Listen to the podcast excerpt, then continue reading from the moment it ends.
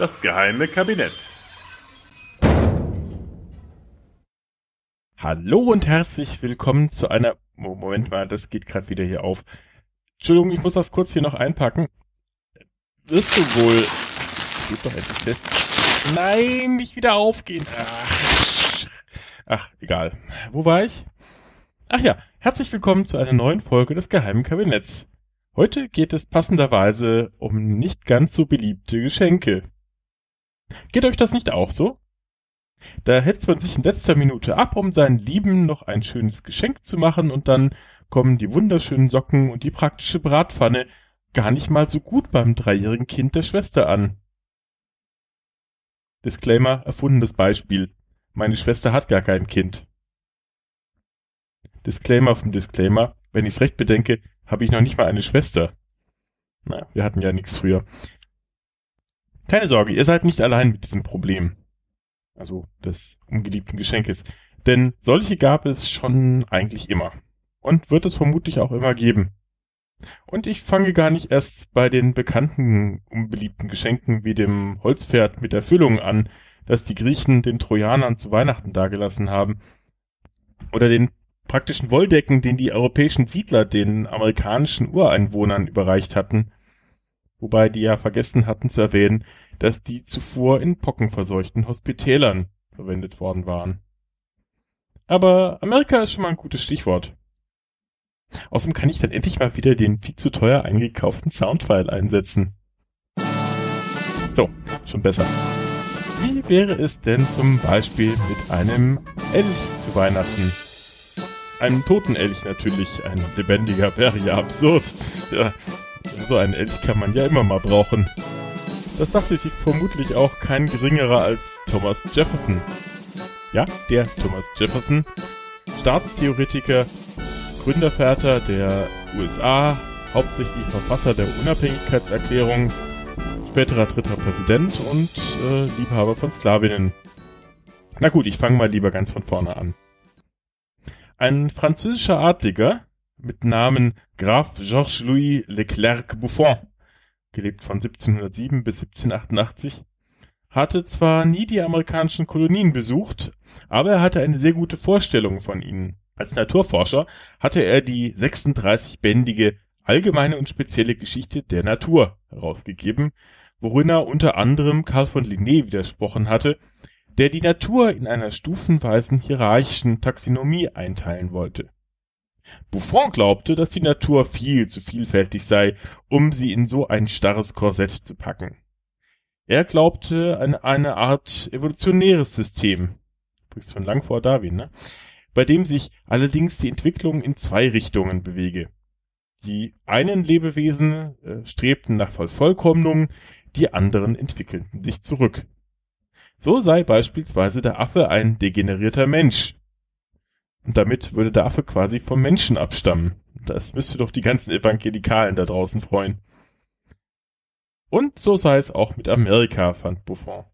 Das Land sei erst vor kurzem aus dem Wasser aufgetaucht. Das erklärt wohl, warum es vor Kolumbus niemand entdeckt hat. Mal von den Indianern, Asiaten und Wikingern abgesehen, die da noch viel früher da waren. Und Amerika sei eigentlich auch bis heute nur noch ein riesiger Sumpf. Kein Wunder, dass sich in den immer noch trocknenden Landmassen die Lebewesen nicht so entwickeln konnten wie im angenehmen, trockenen Europa, nicht wahr? Die amerikanischen Tiere seien daher kleiner, weniger robust und weniger artenreich. Amerika ist halt nur eine zweitklassige Version Europas, eine degenerierte Version. Und selbst wenn man nun die europäischen Tiere und Pflanzen in die Kolonien brächte, sie würden dort selbst degenerieren und schrumpfen. Schließlich schmeckt ja auch französischer Lammrücken viel besser als amerikanischer, n'est-ce pas? Selbst die Genitalien der männlichen Ureinwohner seien klein und verschrumpelt. Kein Wunder, das passt auch dazu, dass sie degeneriert und faul sind, so meint Buffon. Buffons Bücher waren in Europa ein voller Erfolg und wurden ins Deutsche, Englische und Holländische übersetzt. Man erzählte sich dann auch in Paris, wenn man nach Amerika auswandere, würde das Gleiche, was mit den Tieren da passiere, sicher auch den dort zur Welt kommenden Kindern zustoßen. Sie würden degenerieren. Die Amerikaner schäumten. Sie waren ja auf Immigranten angewiesen. Einer ärgerte sich ganz besonders. Thomas Jefferson, damals noch amerikanischer Botschafter in Paris. Er schrieb an seine Kollegen, die anderen amerikanischen Gründerväter wie Madison, Franklin und andere, sie möchten doch bitte mal so nett sein, rausgehen und ein paar Tiere vermessen. Er wollte Buffon zeigen, was wahre Größe ist. Aber wie es sich im Zeitalter der Aufklärung gehörte, wissenschaftlich und auf der Grundlage von Daten. Make American Fauna Great Again, sozusagen. Franklin beispielsweise sandte die Maße eines Wiesels, den er detailliert vermessen hatte, bis hin zur Entfernung zwischen Anus und Vulva. Jefferson schrieb also, nachdem Briefe um Briefe eingingen, Tabellen um Tabellen, verglich den amerikanischen Braunbär mit dem europäischen, den europäischen Otter mit dem amerikanischen, alle Arten der neuen Welt, die viel größer waren als die der alten. Später veröffentlicht Jefferson diese Daten auch in seinem wichtigsten und auch einzigen Buch Notes on the State of Virginia. Notizen über den Zustand der Jungfräulichkeit. Nein, kleiner Scherz. Notizen über den Staat Virginia. Erste Version veröffentlicht bereits 1781. Übrigens machte er sich da auch sehr stark für die amerikanischen Ureinwohner. Mit den Stapeln von Papier im Arm begab sich Jefferson nun wutentbrannt zu Buffon, der ihn, man war ja im zivilisierten Frankreich, erst einmal zum Essen einlud und ihm sein neuestes Manuskript in die Hand drückte, was Jefferson erst einmal verstummen ließ. Er musste das Ding ja wohl nun erst mal lesen. Und auch das Essen sah ganz lecker aus. Vermutlich gab es gerade französischen Lammbraten oder so. Man setzte sich also erstmal hin und konversierte gesittet, bis jemand unvorsichtigerweise den amerikanischen Elch erwähnte. Graf Buffon hielt die Existenz eines solchen Tieres für ein Ammärchen. Es muss wohl ein normales Rentier gewesen sein, das jemand gesehen und dann maßlos übertrieben habe. Jefferson widersprach und behauptete, es handelt sich um ein so großes Tier, dass ein Rentier bequem unter dessen Bauch hindurch spazieren könne. Ja, ja, Männer und Größen unter sich, nicht wahr? Kennen wir das nicht alle irgendwoher? Na, da Buffon weiterhin nicht zu überzeugen war, musste also ein echter Elch her. Jefferson schrieb also wieder einmal über den großen Teich hinweg, jemand möchte doch bitte so nett sein und den größten Elch, den er finden könne, erschießen und ihm nach Frankreich zusenden. Und das tat er nicht nur einmal, es wurde für Jefferson schon fast so etwas wie eine fixe Idee. Mitten in Briefen an Washington, Adams und Franklin, insbesondere an die Jagdbegeisterten der Kollegen, schrieb er neben staatsrelevanten Angelegenheiten immer wieder über Jahre hinweg die Bitte um einen Elch. Fangfrisch und frei Haus, bitte. Eigentlich verwunderlich, dass bislang noch keiner einen Film draus gemacht hat. Der Gouverneur von Hampshire hatte schließlich einen gefunden und auch tatsächlich schießen können. Allerdings dummerweise 20 Meilen von der nächsten Straße entfernt.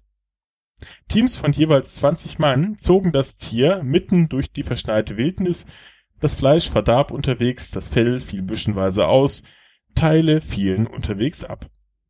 Als man es endlich zum Verschiffen vorbereiten konnte und in Kisten packte, fiel auf, dass das Geweih unterwegs verloren gegangen war. Also packte der Gouverneur neben einem viel zu kleinen alternativen Elchgeweih noch ein Set Hirschgeweihe und Karibuhörner hinzu. Die, Zitat, Jefferson nach Belieben auf den Kopf aufsetzen oder vermischen könne oder anpassen, wie er es eben für passend erachte. In Frankreich kam wohl etwas ziemlich Trauriges in den Kisten an, was Jefferson schließlich dann doch noch an Buffon übergab und schriftlich versicherte, die Geweihe seien normalerweise größer, er habe schon welche gesehen, die seien fünf bis sechsmal so schwer gewesen. Und wie reagierte Buffon, als das wunderbare Geschenk bei ihm eintraf? Ehrlich, wir wissen es nicht. Nicht lang darauf starb der Graf, ohne sich je dazu geäußert zu haben. Bestimmt war die freudige Überraschung, zu viel für ihn gewesen, als er die Kiste geöffnet hat. Okay, ein Elch ist vielleicht nicht gerade das beste Geschenk unter dem Weihnachtsbaum, aber wie wär's denn mit einer eigenen Insel? 1972 kam der gerade frisch verstorbene, damals aber noch quicklebendige, quicklebendige Fidel Castro nach Berlin. Selbstredend nach Ostberlin. Im Gepäck hatte er etwas, was eigentlich nicht ins Gepäck passte. Eine Insel. Dem Generalsekretär Erich Honecker hatte El Kommandante damals jedoch etwas Handlicheres mitgebracht, eine Karte nämlich, auf der die Insel Kuba verzeichnet war. Spannend daran war jedoch vor allem die Bezeichnung eines winzigen vorgelagerten Punktes 25 Kilometer westlich der Schweinebucht. Ja, das ist genau die, in der 1961 die vom US-Geheimdienst CIA initiierte Landung von Castro-Gegnern so ziemlich baden gegangen war. Und neben einem kleinen Fleck auf der Karte, der wohl eine Insel darstellte, stand Cayo Ernest Tellmann, also Ernst Tellmann Insel. Die DDR hatte nun also etwas, was die verhasste BRD niemals haben sollte. Ein Eiland in der Karibik. Die Honey-Insel, wie sie im Volksmund bald hieß, weil man glaubte, Erich persönlich habe die Insel geschenkt bekommen, war bewachsen mit, Zitat, kleinen Palmen, Dornengestrüpp, Kasuarinen, Bäumen mit schachtelpalmartigen Zweigen und eisenharten Holz, und auf der zum Sumpfgebiet der Zapata-Halbinsel zugewandten Seite befinden sich Mangroven. Klingt erstmal toll, hatte jedoch einen Haken. Die etwa 15 Kilometer lange und 500 Meter breite Insel liegt und lag mitten im militärischen Sperrgebiet. Ohnehin war das mit dem Ausreißen in der DDR so eine Sache, so dass faktisch nur eine Handvoll DDR-Bürger jemals ihren Fuß auf diesen neuen Außenposten setzen konnten. Eine Ausnahme bildeten 1972 der stellvertretende Botschafter der DDR, der DDR auf Kuba, einige Offiziere des DDR-Leerschiffs MS JG Fichte, die dort zusammen mit rund 100 kubanischen Teilnehmern der Weltfestspiele von 73 eine unsagbar hässliche Tellmann-Büste am Strand aufstellten Thälmann, der seit den 1920ern zum Kopf der deutschen Kommunisten aufgestiegen war und 1944 von Hitler ermordet wurde, hatte sich in der DDR zum beliebten Namensgeber für alles Mögliche entwickelt, von Plätzen, Straßen und Kombinaten bis hin zur staatlichen Kinderorganisation, der Pionierorganisation Ernst Thälmann. Einer der anderen wenigen Auserwählten, die je Fuß auf die Insel setzen konnten, war der DDR-Schlagerstar Frank Schöbel, der zusammen mit Aurora La Casa auf der Ernst-Thälmann-Insel das eigens für die DDR-Fernsehsendung Unterwegs mit Musik Kuba komponierte Lied Inseln im Golf von Casones singen.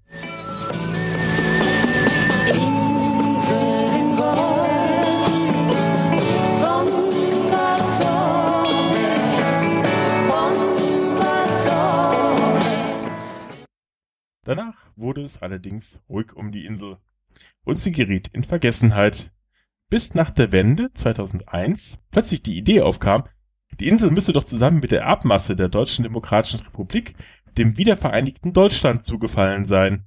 Doch das Auswärtige Amt behauptet steifen fest, es habe sich damals bei der Schenkung um eine symbolische Geste gehandelt, kein echtes Geschenk. Vermutlich wollte man auch den diplomatischen Verwicklungen aus dem Weg gehen, die eine Wiederinbesitznahme dieses Eilands mit sich gebracht hätte. So wurde man das unliebsame Geschenk auf recht elegante Weise wieder los. Die Tillmann-Büste liegt heute übrigens irgendwo unter Sand begraben, nachdem 1998 Hurricane Mitch darüber hinweggeweht ist. Den Archäologen, der das eines Tages vielleicht mal ausgräbt, wird wohl eine ziemliche Überraschung erwarten.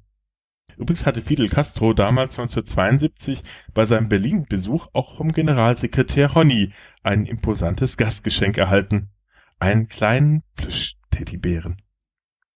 Immerhin waren es keine Socken.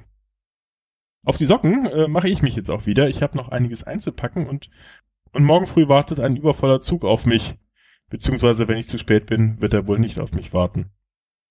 Euch wünsche ich schon mal ein schönes Fest. Feiert schön und friedlich mit euren Lieben und wenn unter dem Baum nun doch etwas liegen sollte, was nicht euren Geschmack trifft, denkt daran, es hätte auch ein verfaulter Elch mit Karibuhörnern oder ein Berliner Plüschbär sein können.